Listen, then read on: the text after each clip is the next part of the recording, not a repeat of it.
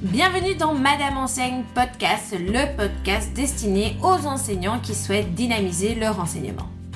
Je suis Aude, prof de maths et passionnée du numérique. Dans ce podcast, tu trouveras des conseils et des astuces basés sur mon expérience pour t'aider à dynamiser ton enseignement. Au programme, on parlera de sites, d'applications et de projets que tu peux mettre en place afin de donner un coup de boost dans ta pratique et d'éviter les décrochages scolaires. Avant de commencer, rends-toi sur mon site internet www.madameenseigne.com afin de créer ton espace membre et d'avoir accès à des activités, des synthèses et tout autre document que tu pourras utiliser gratuitement en classe. C'est fait? Alors, c'est parti pour l'épisode. Bonne écoute Hello et bienvenue dans ce nouvel épisode de podcast. Eh bien, ça fait une éternité que je n'ai plus enregistré et je suis hyper excitée à l'idée de te parler de cet épisode puisque on va parler de comment j'ai préparé ma rentrée versus comment elle s'est réellement déroulée. Donc, tu pourrais te dire et tu aurais totalement raison que les vacances sont faites pour profiter. Mais l'hyperactive que je suis ne peut pas se prélasser durant deux mois. Et même pendant deux heures, ne nous mentons pas, c'est très très compliqué pour moi de rester inactive. D'ailleurs, c'est simple. J'ai pris vraiment deux semaines de vacances début août. Et encore, quand je dis j'ai pris deux semaines de vacances, après trois jours, j'ai sorti mon ordinateur parce que j'avais besoin de, travailler, de d'avancer. Mais j'ai quand même bien profité. J'ai pris des cours de surf, il fallait que je m'occupe, donc je ne pouvais pas rester juste à lire des bouquins au bord de la piscine ou au bord de mer. Ça, c'était juste pas possible pour moi. Au final, pourquoi je prends mes vacances en août généralement? Parce que j'ai vraiment besoin du mois de juillet pour penser à mes projets, pour m'organiser, pour planifier mon année et surtout planifier ma rentrée. Généralement, je peaufine tout la dernière semaine d'août, comme ça j'ai encore tout qui est bien frais pour la rentrée, mais j'ai besoin vraiment que le plus gros soit fait euh, pour vraiment profiter de mes deux semaines de vacances. Ça, c'est toujours l'objectif que je me fixe. On est bien d'accord que dans la réalité des choses, je suis toujours à la bourre, mais j'ai toujours matière à donner, donc c'est parfait. Alors, dans mon organisation, par quoi je commence? Il faut savoir que depuis que j'enseigne, c'est-à-dire maintenant presque 10 ans, eh bien, je n'ai jamais repris le même cours. Ça me rend malade de retravailler dans un cours que j'ai déjà fait parce que je sais qu'il y a certaines choses qui n'ont pas fonctionné ou qui ont bien fonctionné. Donc, j'ai toujours besoin de tout remanier. Donc, je reprends la base, je l'améliore, j'ajoute des ateliers, des exercices, mais clairement, il ne sera jamais, jamais à l'identique. La première chose que je fais, c'est dès que je reçois mes attributions, je fais le tri. J'archive sur mon Mac les dossiers courts que je n'aurai plus besoin pendant l'année. Je ressors ceux de mes archives que je vais pouvoir réutiliser comme base. L'avantage de faire ça, c'est que ça me permet de désencombrer mon espace de travail, que ce soit sur mon ordinateur, sur mon bureau, dans mes armoires, mais aussi dans ma tête, puisque au final, mon esprit et mon ordinateur sont tellement liés que si les deux sont organisés, ben je sais que ça fonctionnera. Ensuite, comme deuxième étape, je choisis la méthode d'enseignement que je vais appliquer. La pédagogie, les outils, les ateliers, tout ça doit être bien réfléchi puisque au final c'est mon fil conducteur et il est clair que je ne vais pas changer de méthode en plein milieu d'année en mode off, non, bah finalement j'en ai marre, donc je change totalement du tout au tout. Donc il faut quand même rester cohérente. Cette année, j'ai décidé, comme tu as pu le constater sur euh, mon profil Instagram, j'ai décidé de travailler en classe coopérative avec les ceintures de compétences et donc chapeau de compétences pour ma classe de 2S puisque le thème est, je le rappelle, le thème d'Harry Potter. Pour moi qui suis une personne qui aime avoir le contrôle, j'aime savoir où on va, j'aime pouvoir euh, décider du temps que ça prend, eh bien il va falloir que je lâche prise durant euh, ces heures de travail autonome et que je laisse les élèves vraiment avancer à leur rythme en ayant toujours quand même une date limite parce qu'il n'y a rien à faire, je dois remettre des points donc je dois pouvoir évaluer. Mais bon, pour que cette pédagogie fonctionne le mieux possible et que les élèves y trouvent un réel avantage, il faut vraiment que j'apprenne à lâcher prise.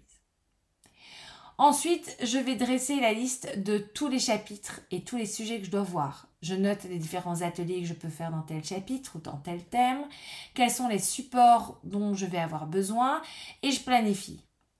Cela me permet d'avoir une vision globale et une checklist en même temps. Alors, où est-ce que j'encode tout ça? Eh bien, je, l'encode dans Notion. Euh, simplement parce que Notion est connecté sur mon ordi, sur ma tablette, sur mon téléphone et donc en fait je peux le consulter de n'importe où. Cette année par exemple, j'ai dressé tous les chapitres et j'ai décidé de travailler sous forme de thème. Donc étant donné que je ne travaille que dans le premier degré, je me suis basée sur les thèmes du CE1D.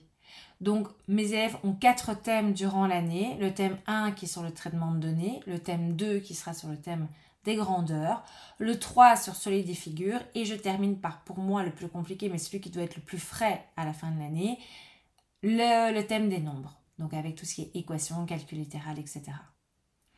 Une fois que je me suis fixé mon thème, j'ai fixé mes différentes ceintures de compétences, mes différents chapeaux de compétences.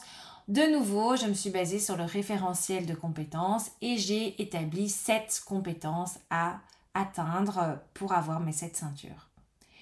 Ensuite, comme quatrième étape, je passe à la création du cours.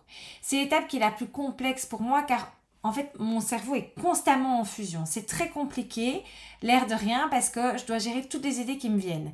Et en fait, j'ai du mal à me concentrer sur une seule chose. C'est pour ça que quand je dois enregistrer un épisode de podcast, j'écris d'abord tout ce que je dois dire, mais même quand je sais ce que j'ai écrit, ben, je pars dans totalement autre chose parce que je pense à ah oui mais ça je pourrais le dire aussi. Et, et au final ben, je sais que j'ai mon fil conducteur et heureusement je serais perdue et je passerais des heures à enregistrer un seul épisode. Mais voilà. Si je donne un autre exemple par exemple quand je prépare un cours eh bien je vais commencer la création de mon thème 1 et je te parle d'expérience ça s'est vraiment passé comme ça. Donc mon thème 1 sur le traitement de données j'ai commencé à rédiger le cours et pendant que j'étais occupée à le rédiger je me suis dit ah mais je pourrais prendre tel exercice pour la fiche de travail, puisqu'en fait je pars du principe que mes élèves ont un cours, ils ont les fiches de travail autonomes, ils vont aussi avoir des ateliers, et puis ils ont la certification. Et ils ont la certification du thème. Donc voilà, je, je travaille, je suis très organisée, je sais, je connais mes blocs, mais voilà, j'étais occupée à créer mon cours et là, je me suis dit, ah, mais ça, je peux utiliser pour ma fiche. Hop, alors qu'est-ce que j'ai fait? J'ai ouvert un nouveau fichier, j'ai commencé à rédiger ma fiche de travail. Et puis, je me suis dit, oh, tiens, je pourrais ajouter une vidéo pour euh, avoir un support visuel, ce serait pas mal, non? Et puis, je me suis dit, ah, ben oui, allez, partons à la recherche d'une vidéo. J'en trouvais pas, et alors, évidemment, je me dis, mais tiens, mais si je crée la vidéo moi-même, bon là, je t'avoue que je me suis quand même mis un stop Aude. Euh, ok, c'est très bien, mais ça, tu feras si tu as le temps. C'est vraiment dans l'extra. La base, c'est le cours, les fiches, les ateliers. En clair, ça ne s'arrête jamais. Je pars toujours d'un point A et pour arriver au point B, j'ai tellement de détours que c'est une catastrophe dans mon cerveau et c'est très très compliqué. Donc, J'essaye de, me focaliser sur un support à la fois, mais au final, je me retrouve avec trois fichiers d'ouvert et je travaille en même temps sur le cours, sur les fiches, sur la certification, sur les ateliers. Donc voilà, voilà. Heureusement que euh, j'essaye quand même de me fixer un thème à la fois et je ne pars pas sur tous les thèmes en même temps. Bref, comme euh, cinquième étape au retour de mes vacances, puisque voilà, comme tu, peux le constater, j'ai vraiment besoin de au moins mes deux semaines sur mon mois. En fait, j'aurais peut-être m'accorder même un mois, vu ce qui se passe dans ma tête. Je relis mon cours, je vérifie que tout est en ordre, et alors ce que je fais, ben, je prépare aussi le support visuel pour les élèves, et j'imprime du coup mes feuilles élèves. Alors, la chose que je fais pour gagner du temps, et d'ailleurs tu peux retrouver le tuto dans un Reels sur Instagram, c'est que dans mon fichier prof, je mets directement le corrigé élève. Donc j'utilise une petite euh, méthode pour pouvoir afficher tout le, correctif, mes réponses en vert, et quand j'en ai plus besoin, je les mets en blanc, et là j'ai mon document juste à imprimer. Donc comme ça, c'est déjà un gain de temps et je ne crée pas deux supports. C'est déjà très très pratique. Donc, euh, je me rends à l'école normalement avant la rentrée, mais là, ce qui s'est passé, c'est que bah, dans la réalité des choses, en fait, je, n'ai pas pu y aller avant parce que j'avais des petits imprévus. Donc, j'ai été à la rentrée et j'ai commencé mes impressions. Faut savoir qu'avant, dans l'école euh, à Scarbeck, on demandait des frais de photocopie aux élèves. Et du coup, bah, c'était pratique parce que je pouvais imprimer chez moi en couleur. Mais depuis qu'il y a le décret gratuité, ben, c'est à l'école que je dois imprimer et en noir et blanc. Donc forcément, ben, ça me prend... Euh, un peu plus de temps, c'est plus contraignant puisque je ne peux pas le faire euh, chez moi quand j'ai un moment de libre, je dois rester à l'école, enfin bref, on a tous aussi une vie de famille et euh, parfois trouver l'équilibre c'est assez compliqué. Donc on est bien content d'avoir quelques heures de fourche dans son horaire pour faire ça, mais évidemment si on peut éviter d'en avoir de trop, ce serait bien aussi.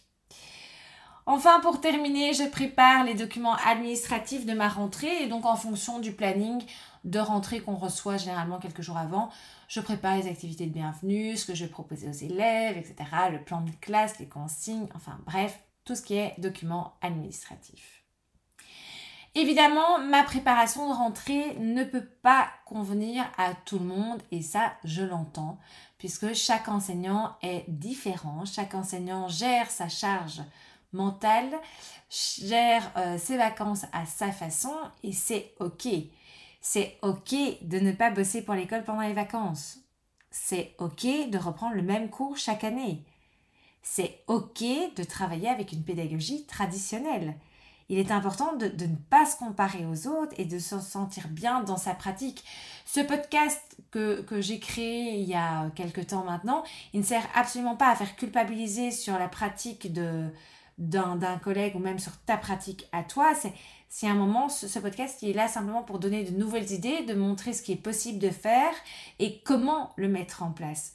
Il n'y a aucun jugement, il n'y a aucune façon d'être qui dit c'est comme ça et pas autrement. Bien au contraire, c'est que du euh, contenu euh, gratuit simplement pour t'aider à te sentir bien dans ton enseignement et peut-être te donner une piste pour un enseignement que tu voudrais travailler, mais que tu ne sais pas par où commencer. Maintenant que je t'ai parlé de mon organisation, je peux te parler de ma première semaine de rentrée. Si tu me suis sur les autres, tu auras pu constater que j'étais en détachement depuis deux ans à Waterloo, près de chez moi. Et euh, en fait, malheureusement, ce détachement s'est terminé parce qu'il n'y avait plus assez d'heures. Et donc, je suis retournée dans ma première école à Scarbeck. Du coup, il a fallu que je reprenne mes marques parce que oui, l'air de rien, quand tu pars pendant deux ans, il y a beaucoup de choses euh, qui changent. Petite anecdote, j'ai eu tellement l'habitude de nafter entre les deux implantations, parce qu'il y a deux implantations dans l'école, que machinalement, j'ai fait la route, j'ai pris une route, et en fait, en deux ans, cette route, elle est devenue sens unique. Donc, j'ai pris un sens interdit. Et euh, je m'en suis rendu compte très rapidement, heureusement. j'ai fait demi-tour. Mais comme quoi, voilà, je, dois me réhabituer à plusieurs choses. Il y a des choses qui ont changé, il y a des travaux dans l'école. Tout ça, c'est compliqué. Mais le temps de prendre mes marques, ça fait une semaine. Je suis toujours pas en burn-out, donc euh, tout va bien. Il faut aussi euh, affronter les conséquences d'un retour, puisque quand tu pars et que tu avais euh, certaines responsabilités, que tu avais mis des projets, puisque j'avais établi un projet de, de 2S, j'avais pas mal de responsabilités puisque je m'occupais de toute la plateforme de l'école voilà, je ne suis pas partie en laissant tout en plan. Il faut quand même savoir que quand je, je suis partie, j'ai pris le temps de créer plein de tutos pour la personne qui, reprenait tout ça, donc pour pas la laisser euh, dans, dans l'embarras et pour pas laisser l'école dans l'embarras, je trouvais ça normal. Mais voilà, il y a quand même certaines conséquences euh, négatives, hein, on s'entend, je ne vais pas m'étendre là-dessus puisque le but de ce podcast n'est pas de, me plaindre ou de pointer du doigt le, négatif, bien au contraire, c'est d'être positif et toujours rebondir sur euh, tout ce qui arrive. Mais voilà, le temps de me mettre dans le bain et, d'apprendre à connaître mes élèves, puisque ce sont des élèves que je n'ai jamais rencontrés, puisqu'ils sont rentrés en première l'année où moi j'ai fait mon détachement. Donc c'est la première fois depuis bien longtemps et bien que je me retrouve de nouveau face à des élèves euh, en tout cas Ascarbé, que je ne connais absolument pas.